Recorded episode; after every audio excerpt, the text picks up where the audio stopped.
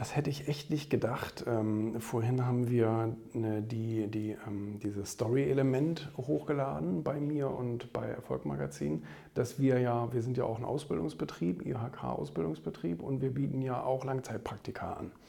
Und dann kamen gleich die äh, ersten äh, unter aller Sau äh, Direktmails von wegen, ach hier, von wegen Ausbeuten, gibt wahrscheinlich auch keine Kohle und so weiter und schön, schön ausnutzen und so weiter. Denke ich so, wie seid ihr denn drauf? Scheinbar mit Hochschule nie was zu tun gehabt, weil das an der Hochschule nämlich Pflicht ist. Es nennt sich Pflichtpraktikum, dauert ein halbes Jahr. Und ich habe an der Uni, haben wir auch schon mal jemanden gehabt, ähm, der ist, glaube ich, sogar ein Jahr da gewesen oder so ähnlich. Und, ähm, und bei den meisten Hochschulabschlüssen ist das Voraussetzung, dass du ein Halbjahres Praxis, Praxisjahr sozusagen, also Praxisanteil ablegst. Und ähm, von daher ist das Argument schon mal bescheuert. So. Aber auch selbst wenn nicht, ähm, selbst wenn das jetzt, äh, sagen wir mal, ein freiwilliger Praktikant wäre, ähm, klar, kriegt der, klar kriegt der einen Obolus, einen Ausgleich. Ähm, der bekommt aber nicht äh, das volle Gehalt, logischerweise nicht, weil der uns äh, ungefähr betriebswirtschaftlich 3000 Euro im Monat kostet. Das liegt natürlich einmal an den ganzen internen Abläufen, ähm, dass der alles zweimal machen muss, weil er logischerweise ja noch keine Ahnung von dem Ganzen hat. Deswegen kommt er ja her. Der will ja was wissen, der will ja was lernen. Äh, nicht seine Arbeitskraft als solches hergeben, weil die ist erstmal nichts wert, weil er nicht wirklich etwas leistet.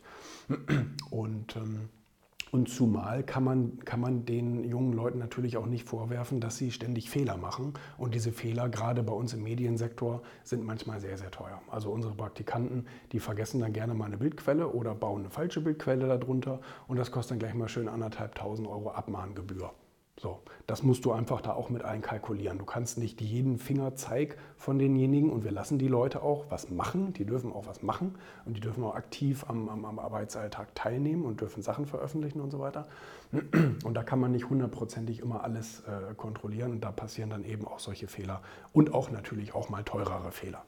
Ähm, und ähm, ja, aber generell muss ich sagen, finde ich dieses finde ich diese unternehmensfeindliche Einstellung, jetzt, ich weiß nicht, ob das nur in Deutschland so ist, ich habe mir das noch nie angeguckt international, finde ich sehr, sehr, äh, wie sagt man, beängstigend. Finde ich nicht gut finde ich äh, ganz, ganz beängstigend, dass sich so eine Stimmung herauskristallisiert, von wegen die bösen Unternehmen und die nutzen alle nur aus und so weiter und so fort. Zwar stimmt das zu einem gewissen Teil, aber die Leute machen das ja freiwillig und ohne Unternehmen würde es ja auch wohl wenig Wohlstand geben, weil wo wollen denn die ganzen Leute arbeiten?